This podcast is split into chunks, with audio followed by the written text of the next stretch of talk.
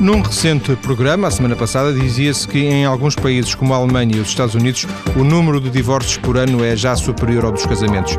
Mesmo em Portugal, ser filho de pais divorciados já não é propriamente novidade, o que não significa que não exija cuidados especiais, porque há características que merecem ser analisadas. E na semana em que se assinala o Dia do Pai, lembramos que, por regra, os pais, quando se divorciam, não ficam com a guarda dos filhos. A nossa convidada de hoje está ligada ao Instituto de Educação e Psicologia da Universidade do Minho, onde dá aulas e onde é responsável por uma consulta consulta que tem como tema precisamente pais divorciados ou em processo de divórcio e seus filhos. Muito boa tarde, professora Bárbara Figueiredo. Boa Viva, tarde. Viva. Esta consulta nasceu quando? Esta consulta nasceu há cerca de dois anos. Um, tem mais ou menos dois anos. E num primeiro momento tinha sobretudo em vista a ajuda aos pais em processo de divórcio e neste momento tem vindo a desenvolver, sobretudo, a, a área de apoio aos filhos. Tem uma dimensão individual, ou seja, se de facto o processo uh, de divórcio está a ser muito complicado, os pais e filhos são atendidos individualmente, um, e tem também uma dimensão do grupo, uh, em que os pais são entendidos com outros pais e onde discutem os diversos aspectos que têm a ver com o seu processo de divórcio, desenvolvem determinadas competências e as crianças também são entendidas em grupo. Portanto, tem dois níveis, de acordo, digamos assim, com a dificuldade de ajustamento dos pais e das crianças ao processo de divórcio. Esse, numa lógica de, de grupos de autoajuda, tipo, por exemplo, Narcóticos Anónimos? Não, não. Uh, portanto, é um programa estruturado, tem 10 ou 12 sessões, uh, estão geralmente presentes dois terapeutas. No, quando as no que se refere às crianças, há grupos para crianças mais novas e grupos para crianças mais com mais idade. Uh, os pais trazem, digamos, as crianças uh, uh, ao grupo e são atendidos separadamente um, e, portanto, é um programa estruturado. São, há determinados objetivos e, basicamente, no sentido de beneficiar o ajustamento quer dos pais, quer dos filhos ao processo de divórcio. Eu, quando perguntava isto da questão do, do, dos narcóticos anónimos, esses, uhum. esses, esses, programas do, dos 12 passos, etc., é mais no sentido de perceber se a ideia é que, em conjunto, uns possam ajudar, um possam ajudar os outros. Eu penso que, em conjunto, uns podem ajudar os outros se de alguma forma houver alguém que possa dar algum encaminhamento no sentido daquilo que é uma boa resolução. Daí a presença dos terapeutas. Normalmente, um, por regra, é um, é um homem e uma mulher, portanto, no, no sentido de pronto, facilitar determinadas alianças ao nível do grupo. Um, e, e, portanto, as sessões estão estruturadas, uh, têm determinados objetivos, um, mas é necessário um certo nível de resolução uh, dos problemas pessoais, quer das crianças, quer dos adultos, para estarem nesse grupo. Portanto, no caso, uh, no caso dos pais apresentarem sintoma, sintomas psicopatológicos, ou no caso, de facto, de haver muito sofrimento relativamente à exposição uh, dos problemas pessoais, os pais são atendidos em grupo, separadamente, em grupo, uh, separadamente, sim, individualmente, sim, sim. desculpe. Uh, e da mesma forma que as crianças, por acaso, digamos, é necessário um certo nível de compreensão e de ajustamento para que os problemas sejam tratados em grupo. Mas, mas nunca juntando pais e mães? Não, não. Não são, não são os indivíduos não são juntos, num, pelo menos num primeiro momento, não são juntos. Porque a situação tipo que, que, que aparece na, na na, na, sua consulta é uma situação de litígio e, portanto, eh, essa, essa junção não, não, não resolve nada? Ou, ou, ou a potenciadora de conflito? Um, num primeiro momento, nós beneficiamos a relação com a pessoa que nos traz a criança, quer, ser a, quer seja a mãe, quer seja o pai.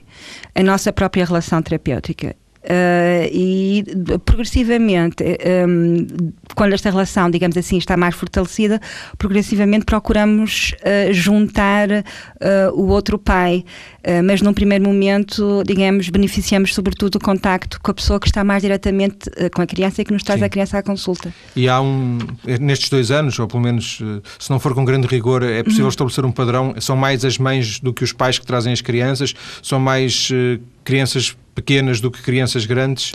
Não uh, podemos propriamente falar, não podemos falar, as situações são as mais diversas. Não, aliás, há, não há um padrão, é não, isso? Aliás, aquilo que acontece com o divórcio é exatamente isso, é que não há um padrão e a variabilidade eh, no divórcio é muito maior do que é nas situações de não divórcio. Portanto, há de facto uma variabilidade muito, muito, muito grande e isso implica muita dificuldade para nós explicarmos quer os processos normativos, quer os processos não normativos, porque uh, o número de fatores que interfere é muito elevado e, portanto, um, eu diria que, de facto, a maior parte das vezes são as mães que trazem, uh, uh, digamos, as crianças, mas em outras situações são os pais também. Não, não... E já relativamente à idade das crianças que aparecem, estamos um, a falar de crianças com menos de 10 anos, mais de 10? Estamos a, um, estamos a falar de crianças com menos e com mais de 10 anos. Sim, uh, por vezes o motivo também não é o divórcio, por vezes o motivo é outro, e entretanto um, é um pedido da escola, e entretanto, aliás, esta, esta consulta consulta também surgiu um bocadinho por causa disso, porque nós verificamos que um grande número de crianças que nós estávamos a atender uh, tinham pais uh, divorciados ou em processo de divórcio e, portanto, lembramos-nos que talvez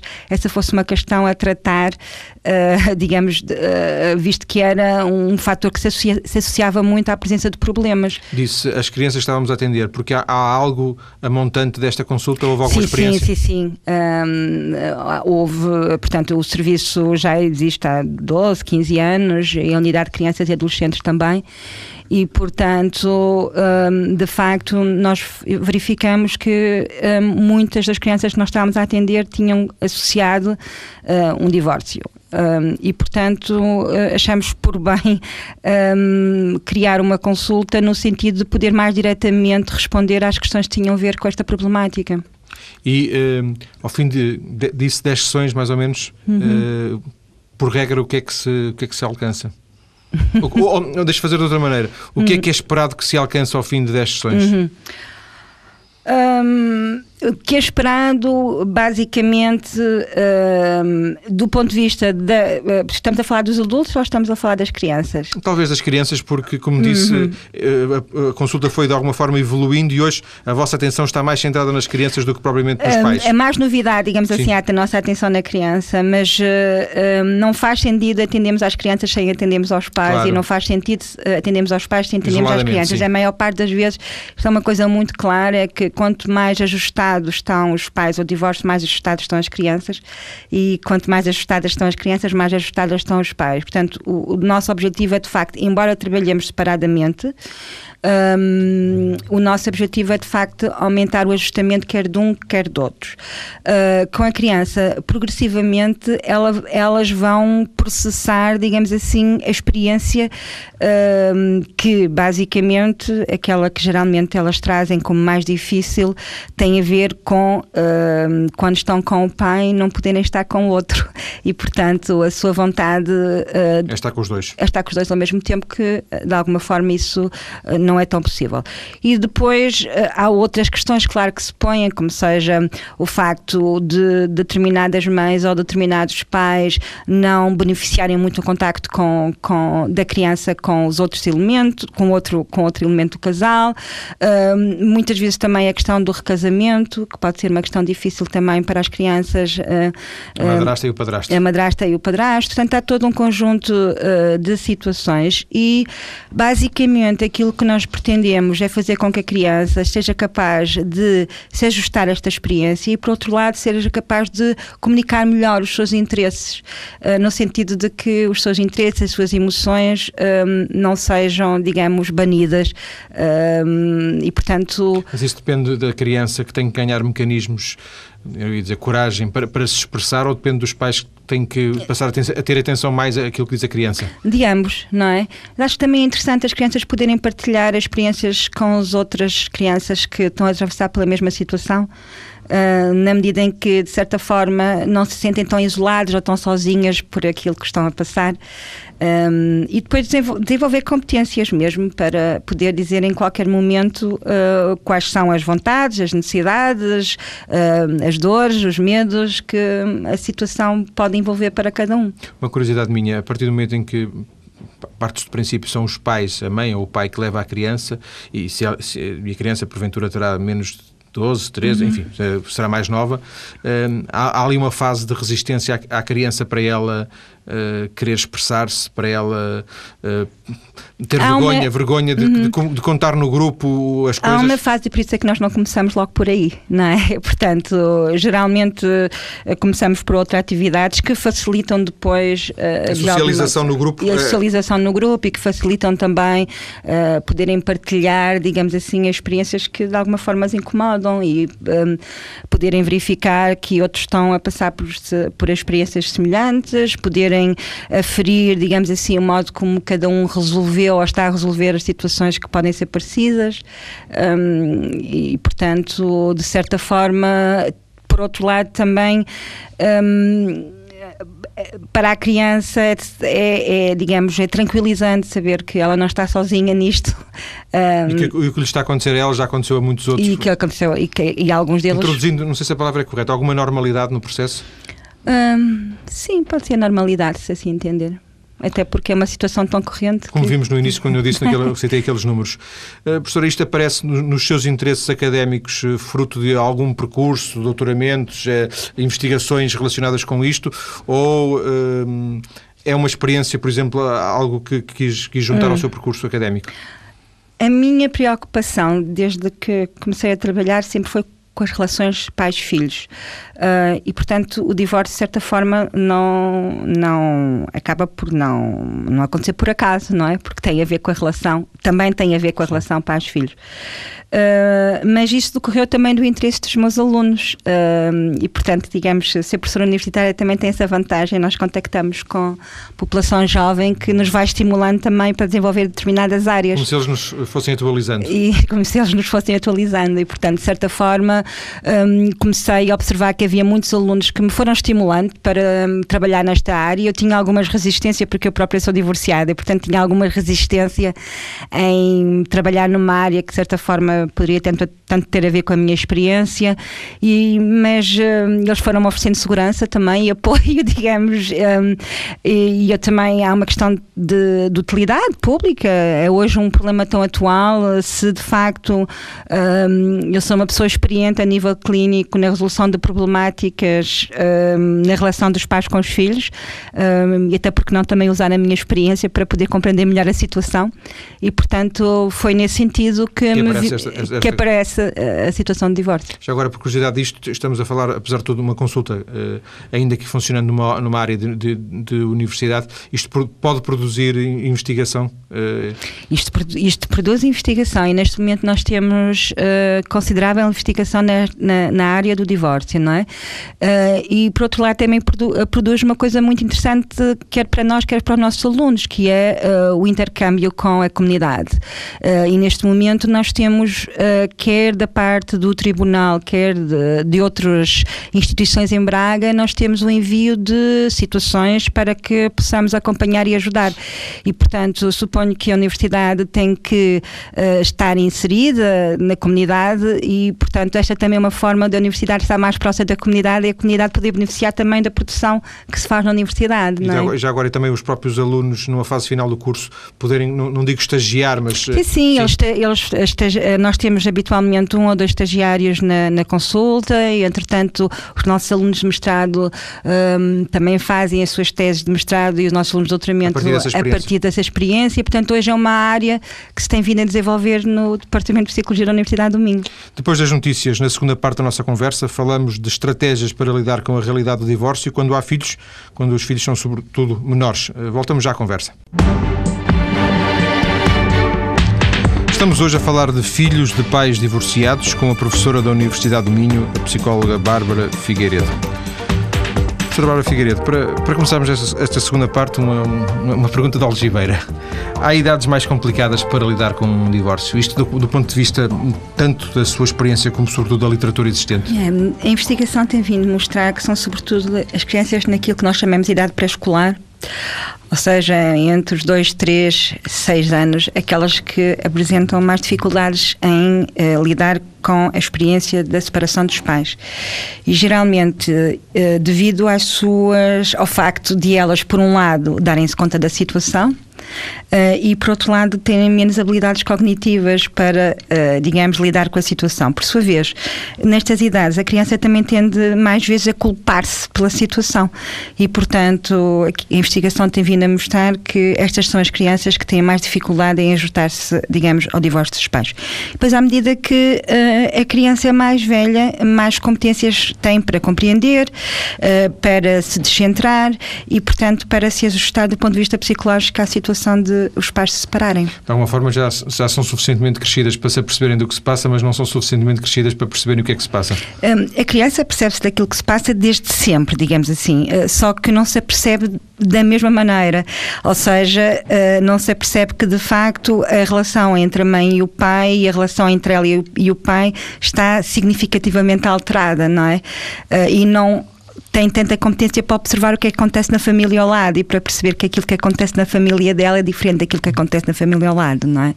Sobretudo por. Uh eu não vou dizer por, por, conhecimento, não, mas tanto por situações, por exemplo, que se observam uh, no, no, cinema ou genericamente na ficção, eu imagino que haja dois tipos de situações. Os casais que fazem tudo, uh, decidem tudo e, digamos, mantêm o divórcio até ao, até ao limite escondido, portanto, depois só o comunicam numa fase fin, uh, derradeira e final aos filhos, ou os, os casais que, cujo divórcio o filho é parte integrante, é, em que partilha, digamos, eu não ia dizer o bom e o mau do divórcio, mas que partilha os, as fases do divórcio.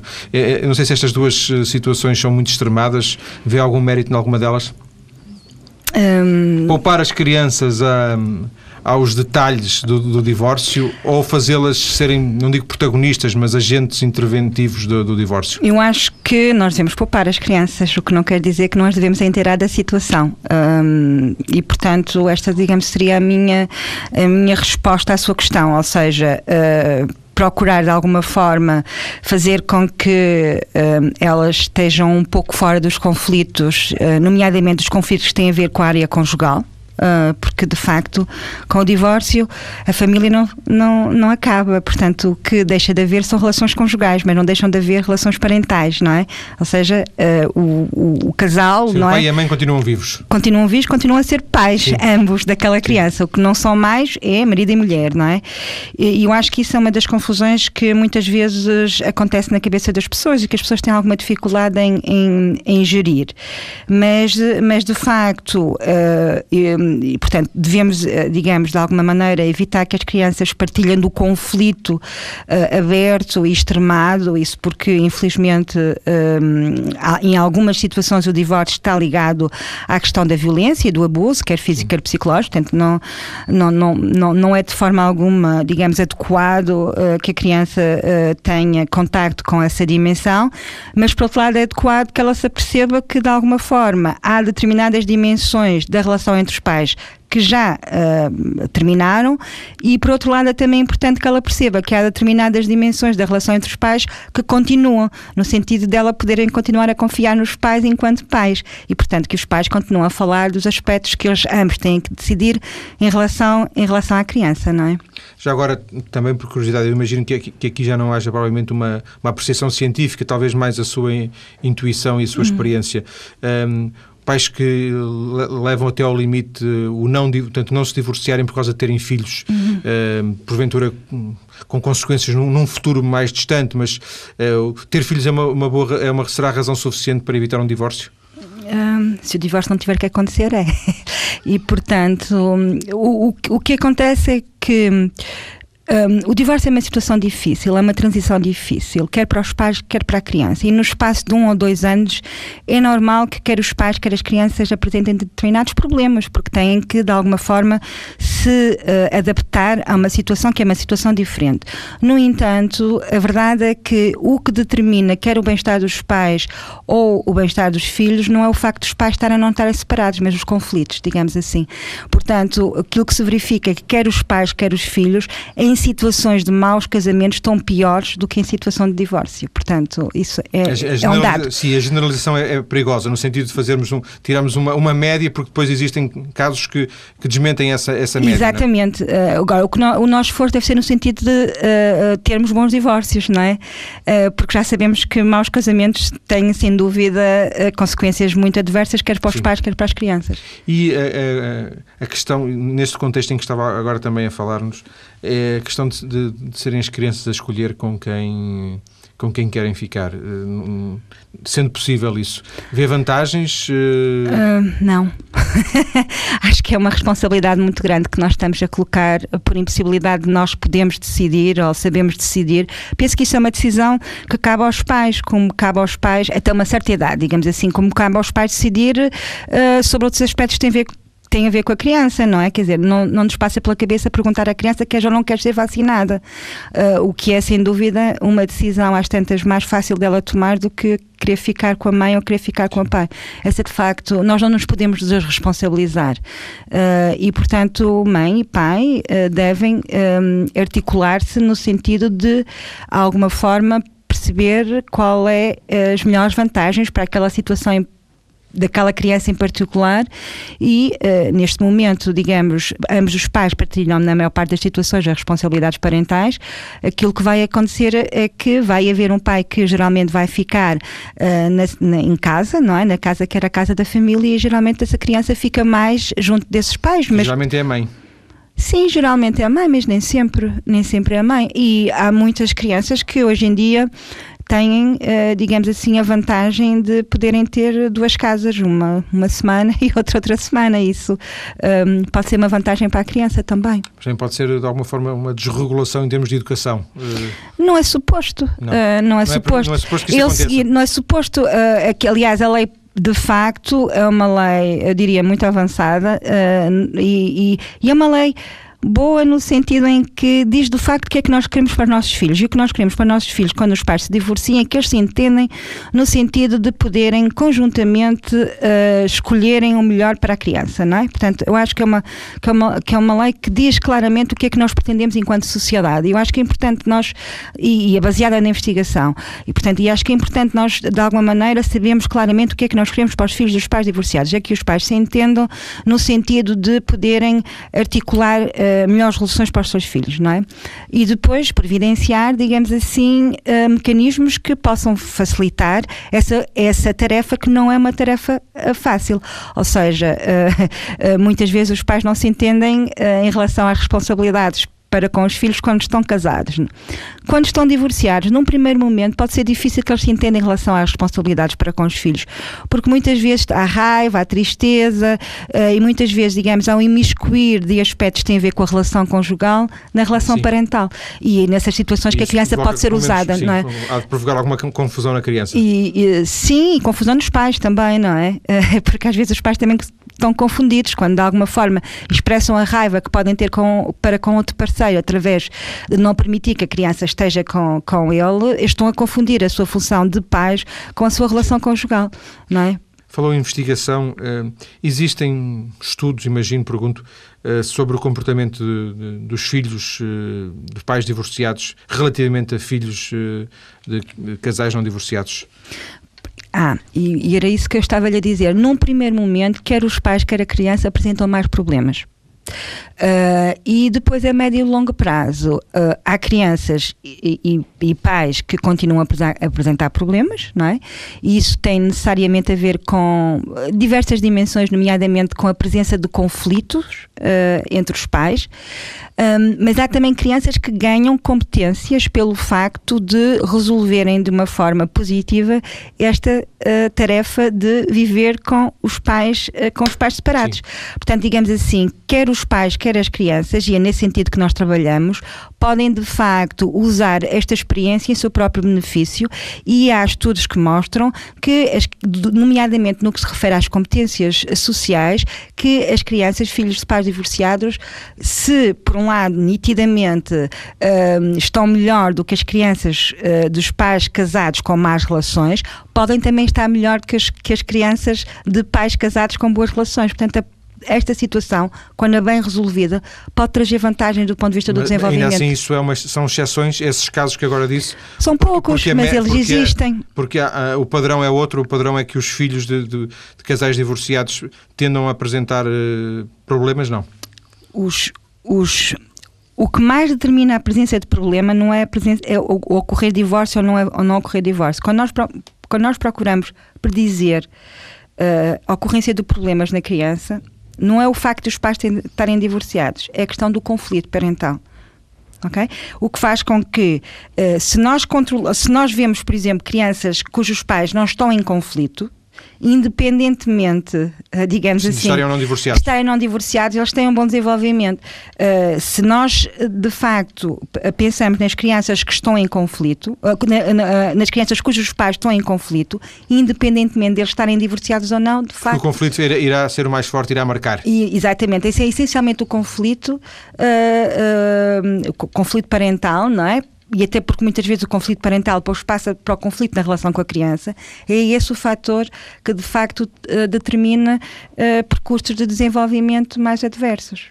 Existem em Portugal várias uh, associações com diversos graus de atividade, associações que lutam pelos direitos dos pais uh, divorciados. Uma dessas associações é a 264, em referência aos raros dias que os pais divorciados têm para estar com os filhos. Paulo Quintela, desta associação, está em direto. Muito boa tarde, Paulo Quintela. Boa tarde, Diga. boa tarde a todos os presentes muito obrigado pela oportunidade que nos dão. Sim, senhor. Paulo Quintela, diga-me, eh, do seu ponto de vista, o problema eh, para vocês, a, vossa principal reivindicação é, é, é, ter mais dias para estar com os filhos ou mais igualdade na atribuição da custódia desses mesmos filhos? Olha, os problemas uh, são muitos. Eu estive a ouvir a, a doutora aí a falar, concordo em parte com o que a doutora diz, só que há, há, um, há uma coisa que é preciso ter em conta conflito, muitas vezes, entre os pais, eu conheço pessoal, conheci pessoalmente 200 casos uh, de poder paternal. Como é evidente, estes casos que eu conheci não eram simpáticos, digamos assim, era de alta litigância, litigância de alto conflito, etc. E muitas vezes é preciso que isto fique, que seja tomado em conta. Para, se, ah, para já uma coisa, os casos de poder paternal tanto resultam de divórcio como dos chamados uniões de facto ou, pessoas que vivem juntas, como de um, de um, de um, relacionamento de uma noite. Pronto, digamos assim, eu conheci de todos os casos casamentos, o que se chama uniões de facto, ou de uma noite casual. E perante a lei, os casos são todos iguais. Perante a lei, os casos são todos iguais. Paulo Quintela, vai-me perdoar, mas afastámos, uh, sim, afastámos sim. o Agora, problema. é preciso ter uma coisa. Para se casar ou para se viver em união de facto, são, é preciso o acordo de duas pessoas. Mas para haver litigância, basta uma. E o conflito, muitas vezes, é feito apenas por uma pessoa. Ou seja, saber se houver muito boa vontade de uma das partes e não houver da outra, tal como se diz, como diz o povo, isto é preciso ter em conta, o caldo todo entornado. Por exemplo, se uma pessoa quiser ir para, para mediação e quiser uh, que tudo seja posto, epá, que, que, os, que os seus direitos e dos filhos sejam tidos em consideração, e a outra não quiser e disser, não, tu não vês o teu filho, eu vou-te acusar falsamente de uma série de coisas, o que é que a outra pessoa pode fazer? Não pode fazer nada. Paulo, deixe-me lembrar-lhe a pergunta. Eh, eh, do, do, vosso ponto de vista, do seu ponto de vista, eh, o, o, problema resolvia-se com mais dias para estar com os filhos ou numa, numa maior facilidade de os pais, neste caso, Olha, ter, terem a atribuição da custódia, custódia dos filhos? Se o perjúrio, quando há o perjúrio provado fosse, que muitas vezes é mais que provado que há perjúrio, fosse punido. Isso era a primeira coisa. Há, por vezes. Epá, há... Mas o prejuízo tanto pode vir das mães como dos pais, correto? Sim, sim, sim. Não, não estou por isso em casa. O que vocês queixam é que têm, estão poucos, poucos dias durante o ano com os vossos filhos. Isso é a primeira coisa que nós nos queixamos, porque as sentenças são geralmente por tabela, por isso é que nós nos chamamos 26-4, que é os chamados fins de semana de 15 em 15 dias. E isso acontece por culpa das leis portuguesas ou por culpa da mentalidade, por exemplo, dos juízes? Não, isso, isto foi importado dos Estados Unidos, na década de 70. Quando diz que decidem por tabela... Eh, por tabela está... é uma Sim, não, eu percebi, percebemos todos. Eu digo é, isso resulta mais da mentalidade, por exemplo, dos juízes eh, que decidem por tabela ou das leis que, quando foram criadas, as leis portuguesas... Não, isto nem sequer é uma lei, isto é uma chamada praxis, ou uma jurisprudência, por assim chamar. É uma jurisprudência que, quando há uma decisão de poder paternal, eh, é, não, isto não, nem sequer podia estar na lei, porque se estivesse na lei era inconstitucional. E então é decidido assim porque sempre foi assim e diz às pessoas que sempre foi assim. E, mas posso dizer que a prática veio dos Estados Unidos, e, ou então da Inglaterra, tanto faz, por acaso.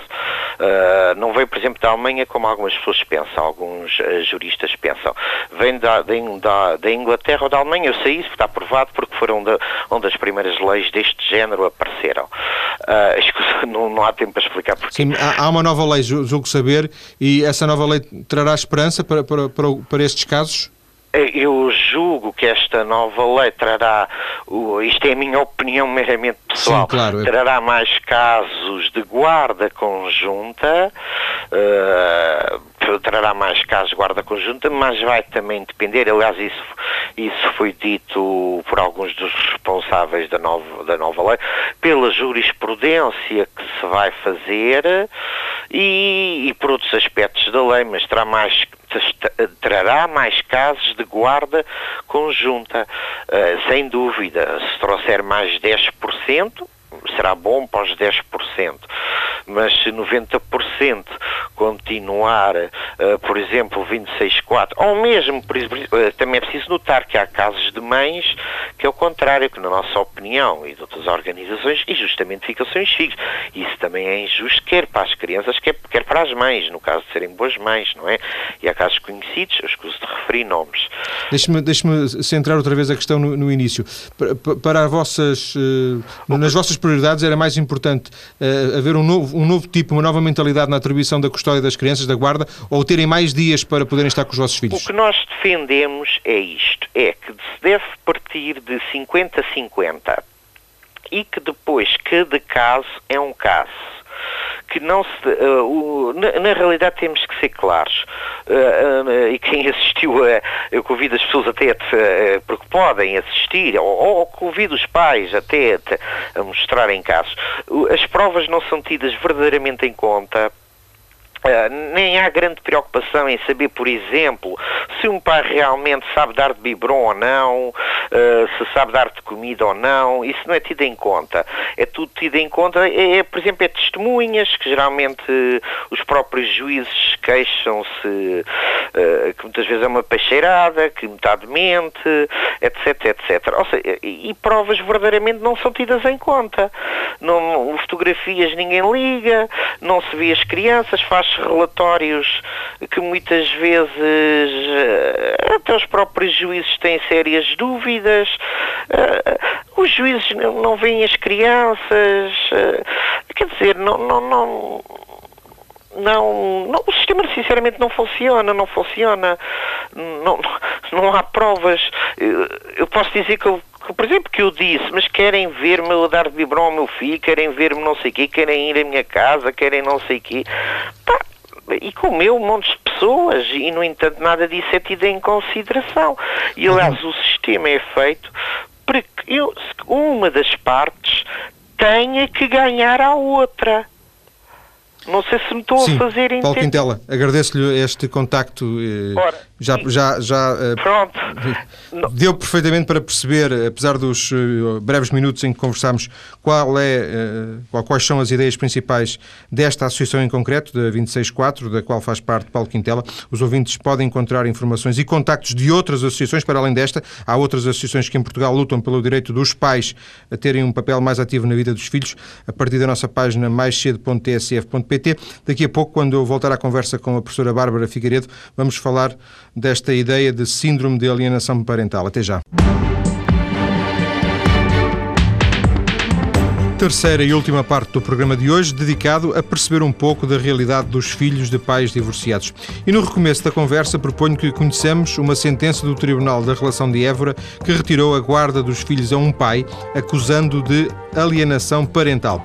Vamos ouvir este trabalho do jornalista Sérgio Furtado e depois volto já à conversa com Bárbara Figueiredo, professora da Universidade do Minho, que é hoje a nossa convidada. O Tribunal de Évora decidiu revogar a atribuição da guarda dos menores ao pai por entender que foram violados os interesses das crianças crianças. Na base da decisão estão argumentos que sugerem um caso de alienação paternal por parte do pai. No recurso apresentado pela mãe, que o Tribunal deu como provado, são apresentados argumentos de pressão psicológica sobre os menores, de forma a que sentissem repulsa e se tornassem agressivos para com a própria mãe e toda a família materna. As crianças foram impedidas de qualquer contacto e assistiram a agressões físicas, ameaças e injúrias que denegriram a imagem da mãe, de forma a que os menores chegaram mesmo a mudar de comportamento perante ela. As crianças chegaram também a pensar que a mãe não os queria ver nem saber deles, uma situação bem diferente do que acontecia até então. Momentos em que as crianças pouco ou nenhum contacto tinham com a família paterna, que, ao que se retira dos factos apresentados em tribunal, nunca tinha manifestado qualquer sinal de interesse nos menores. Apesar do tribunal reconhecer que seria o pai a reunir melhores condições financeiras para abraçar a guarda dos filhos, a atuação da família paterna acabou por ser determinante na decisão de entregar a guarda das crianças à mãe.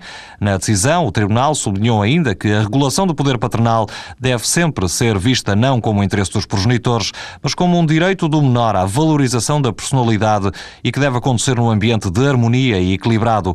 No acórdão, os juízes foram ainda mais duros ao sublinhar que um pai sem fundamento, denotado do egoísmo e interesse pessoal, fez crer aos filhos que a mãe destes não é uma boa mãe e que os incentiva a não terem contactos com ela. Não pode ser considerado, por isso, um progenitor que assegura o ideal desenvolvimento da personalidade dos filhos a nível afetivo e também psicológico e moral.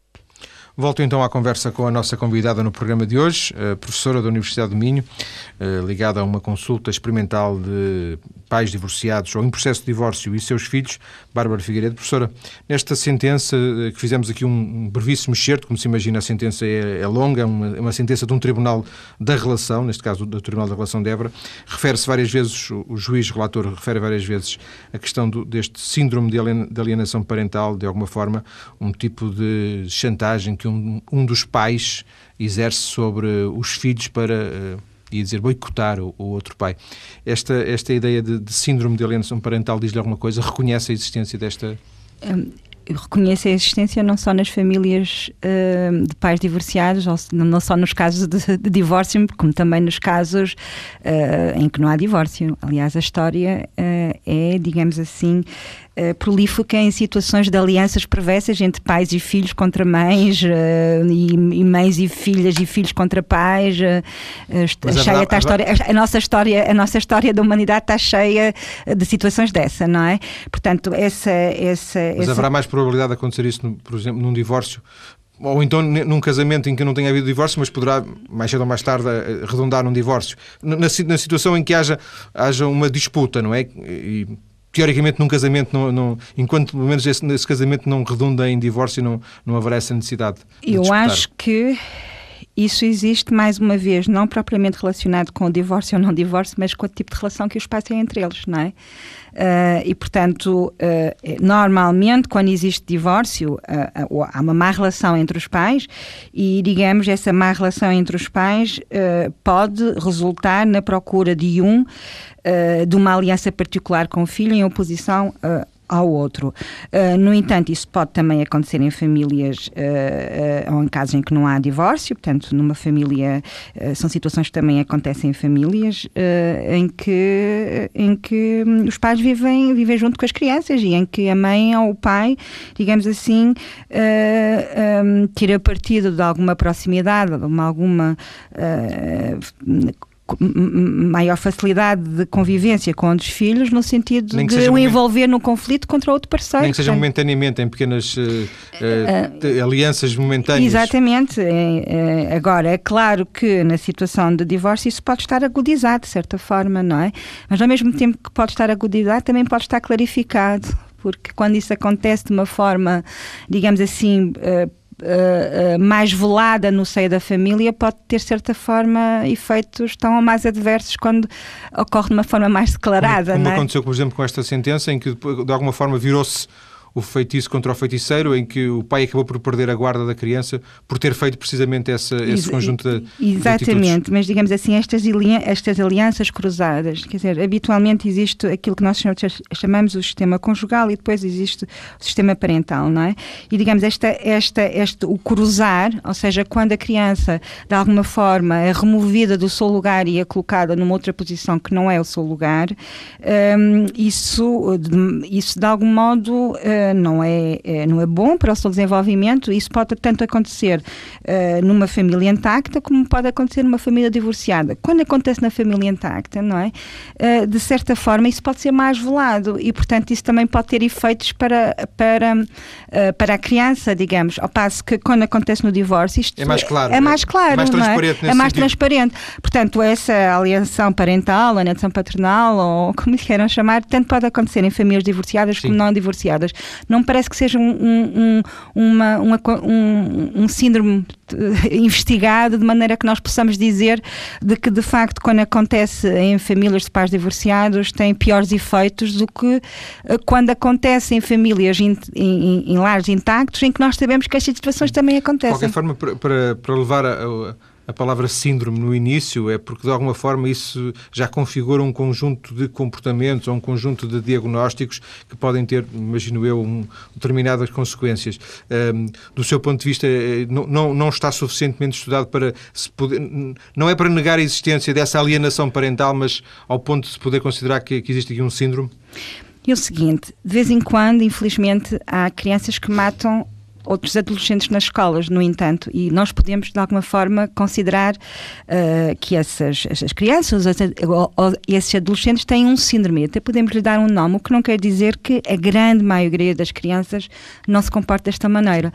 Da mesma forma, uh, nós uh, poderemos de facto falar de falar de um síndrome, um síndrome que de alguma forma expressa uma dificuldade dos pais continuarem a assegurar as melhores condições para os seus filhos no momento em que eles próprios estão envolvidos em disputas e em conflitos. É de facto difícil. No entanto, a maior parte dos pais procuram o melhor pelos filhos e sabem perfeitamente que esse melhor para os filhos decorre de eles chegarem a um acordo e a uma boa convivência no que se refere aos cuidados e às responsabilidades parentais. Portanto, se por um lado eu acho que nós devemos falar, ou podemos falar da alienação parental, porque de facto ela acontece por vezes, um, a situação de divórcio de alguma forma uh, mais propícia, sobretudo nos, nos, nos pouco, no, no, ano ou dois anos a seguir após o divórcio. No entanto, este mesmo fenómeno acontece nas famílias, uh, Sim, nas famílias intactas e, portanto, também não devemos, porque penso que não é, não é justo para com a maior parte dos pais que de facto funcionam uh, o melhor que podem, não é justo nós fazermos deste síndrome qualquer coisa que é típica dos pais divorciados. Só, só, por haver um divórcio é provável que aconteça isso, é o que está a dizer. Exatamente. Portanto, não é provável que aconteça isso. É, é provável e isto é uma, é uma situação que se coloca, eh, mas a maior parte das vezes é resolvida de uma forma positiva. Sim. Professor, na, na sentença, né, naquele excerto uh, que ouvimos há instantes, dizia-se uma coisa que ultimamente, até por, por força daquele caso da Esmeralda, como é conhecido, se, falava, se falou muitas vezes que é o direito dos menores versus o direito dos pais. Qual é que, qual é que se deve prevalecer? O interesse dos menores e o interesse dos, dos pais. Neste caso concreto, na sentença, o juiz dizia que deve ser tido em atenção o direito dos menores, porque e no, e no direito dos menores uh, haveria, neste caso, uma reversão da decisão de, de, ficar com o pai, passando a ficar com a mãe. Uh, esta dialética entre, direito, entre os direitos dos menores e os direitos dos pais, dos filhos e dos pais, coloca-se do seu ponto de vista, nem sequer se devia colocar? Que, Eu é penso que quando a lei deixa de falar em poder paternal e passa a falar em responsabilidades parentais, indica uma coisa que tem que ser clara, que os filhos não são pertença dos pais e, portanto, têm interesses próprios. Por sua vez, aquilo que eu acho é que hum, esta questão não se deve pôr no sentido uh, uh, uh, filhos versus pais. eu acho que tem que ser no melhor interesse de ambos, na medida em que os melhores interesses dos filhos são os melhores interesses dos pais, os melhores interesses dos pais são os melhores interesses dos filhos. Portanto, de alguma forma, se nós queremos proteger esta relação, nós temos de alguma forma ter em conta todas as dimensões que nela estão envolvidas, não é? Portanto, eu, não, não, eu, eu acho que nós temos tendência a pensar nas coisas em termos diversos. Eu acho que nós devemos ir no sentido de conciliar, digamos assim, uh, aquilo que, ehm, que pode ser o interesse dos pais, até porque a maior parte das vezes o interesse dos pais é poderem exercer o melhor possível. Quer dizer, o interesse dos pais não é poderem ter os filhos ou terem poder sobre os filhos. A maior parte das vezes, o interesse dos pais é poderem exercer da melhor maneira um, a sua função uh, parental, não é? E não podemos ir contra, Mas isso, contra isso essa. é um, um cenário ideal, nem sempre acontece. Não é um cenário assim tão ideal. Olha, que eu tenho lidado, de facto, com diversas situações a nível profissional e não só, em que, uh, e vemos ainda há pouco, quando nós vemos pais que de alguma forma querem estar mais tempo com os filhos, isto não quer dizer que querem estar mais tempo para, para que a, a mãe esteja menos tempo, não, eles querem estar mais tempo porque de alguma forma acham que é importante para os filhos poderem beneficiar mais da relação com os pais. Portanto, hum, não vejo isto, eh, na maior parte das vezes, não vejo isto em termos. É claro, há situações, não é? Eh, de pessoas que estão, eh, de facto, alienadas, não é? É claro que há, e haverá sempre situações. Basta um pouco de egoísmo, no sentido em que o pai queira mais uh, de um filho, embora possa reconhecer no limite que ele estaria melhor noutra circunstância. Pois, uh, o, o, a, questão, a questão é, e eu acho que depois é diferente, nós, e isto é importante, é diferente nós falamos num ano ou dois anos a seguir ao divórcio, ou depois já lá longo, digamos assim. A verdade é que aquele, aquele ano a seguir ao divórcio é uma, é, uma, é uma situação difícil para os pais e em que eles vão estar envolvidos em muitas problemáticas próprias que pode, de alguma maneira, dificultar que eles ponham sempre o interesse dos filhos à frente. Mas isso não quer dizer que a maior parte dos pais não procurem sempre pôr o interesse dos filhos à frente, uh, nomeadamente uh, até quando decidem divorciar-se. Hum, essa agora deixa-me deixa um pouco a pensar. Uh, por, por o interesse dos filhos à frente quando se divorciam? Sim, em algumas situações eu penso que os pais podem funcionar melhor como pais enquanto uh, se estiverem divorciados do que se estiverem a viver em conjunto. Será uma, uma questão entre, entre o muito mau e o menos mau? Entre o muito mau estar casado e porventura só pode melhorar-se no, no caso de divórcio, por exemplo? Não, se de facto a relação é muito conflituosa e se de facto os pais não estão capazes de gerir essa relação um com o outro e essa conflitualidade é visível para os filhos e essa conflitualidade não permite de facto que eles sejam capazes de conjuntamente decidirem o que querem para, para, o, para os filhos e portanto os filhos serem confrontados com o pai a dizer que sim, mamãe a dizer que não continuamente um, a situação de eles pelo menos resolver a conflitualidade ao nível do casal uh, pode fazer com que eles tenham mais disponibilidade para poderem de alguma forma gerir melhor a sua relação parental, não é? Já agora eh, não sei se alguma vez lhe apareceu um, um, situações dessas na, na consulta, mas um, imagino qual será a resposta de, uma criança. Preferiria, ter os pais casados, eh, mas em conflito permanente, ou, ou separados e tra mais tranquilo o ambiente, apesar de tudo? Aquilo, hoje em dia, o divórcio é uma situação muito mais comum e, portanto, as crianças já não idealizam uh, que os pais vão ficar para sempre juntos. E a maior parte das crianças com quem eu tenho contactado, de facto, dizem preferir embora uma parte delas, que é aquela parte sempre, digamos assim, uh, mais. Uh, uh, não sei, uh, possa de alguma forma apontar eh, para, para uma vontade de os pais estarem juntos. Muitas vezes elas dizem eu prefiro que os meus pais estejam separados porque assim eu não tenho que, de facto, ter que lidar continuamente com os, com os conflitos que eles podem ter entre eles. Uh, isso, uh, sobretudo se os pais porque uma coisa são os conflitos que existem entre os pais com relação a outros aspectos da sua relação que não é necessariamente os cuidados com os filhos ok? Portanto, eh, ehm, uma forma de resolver essa, esses conflitos que existem entre os pais pode ser a separação, não é? Uh, e, portanto, pode, a separação, de alguma maneira, pode permitir e, de certa forma, facilita a resolução dos problemas de conflitos conjugal. Essa separação dificulta, digamos assim, a coparentalidade, dificulta que os pais, de alguma forma, possam uh, resolver em conjunto. Sim. Em princípio, dificulta. Portanto, há aqui um certo paradoxo não é? Uh, e, portanto, e, e, é nesse paradoxo que a maior parte dos pais, uh, de alguma forma, estão. Uh, é no paradoxo. Tentar resolver esse dilema entre. É, porque, digamos assim, uh, o, o, dilema, da, de, digamos assim, da relação conjugal, o afastamento, uh, pronto, isso acontece é em muitas relações, não é inevitável. Agora, de facto, por outro lado, eles têm que estar próximos, não é? E, e têm que estar próximos, eles sabem que têm que estar próximos, no sentido de poderem resolver os problemas que têm que ver, diários, que têm a ver com os filhos e que eles têm que decidir em conjunto. Já agora, por curiosidade também, em alguns casos as crianças ganham duas famílias, em vez de ter uma, ganham duas famílias, quando os pais se divorciam e porventura depois cada um deles constrói não é, estrutura estruturam uma, uma família. Isso uh, pode trazer vantagens para as crianças? Todos nós sabemos as vantagens das famílias alargadas, digamos assim, uh, e porque em Portugal, ainda há bem pouco tempo, de facto, as pessoas viviam, viviam em grandes famílias, não é?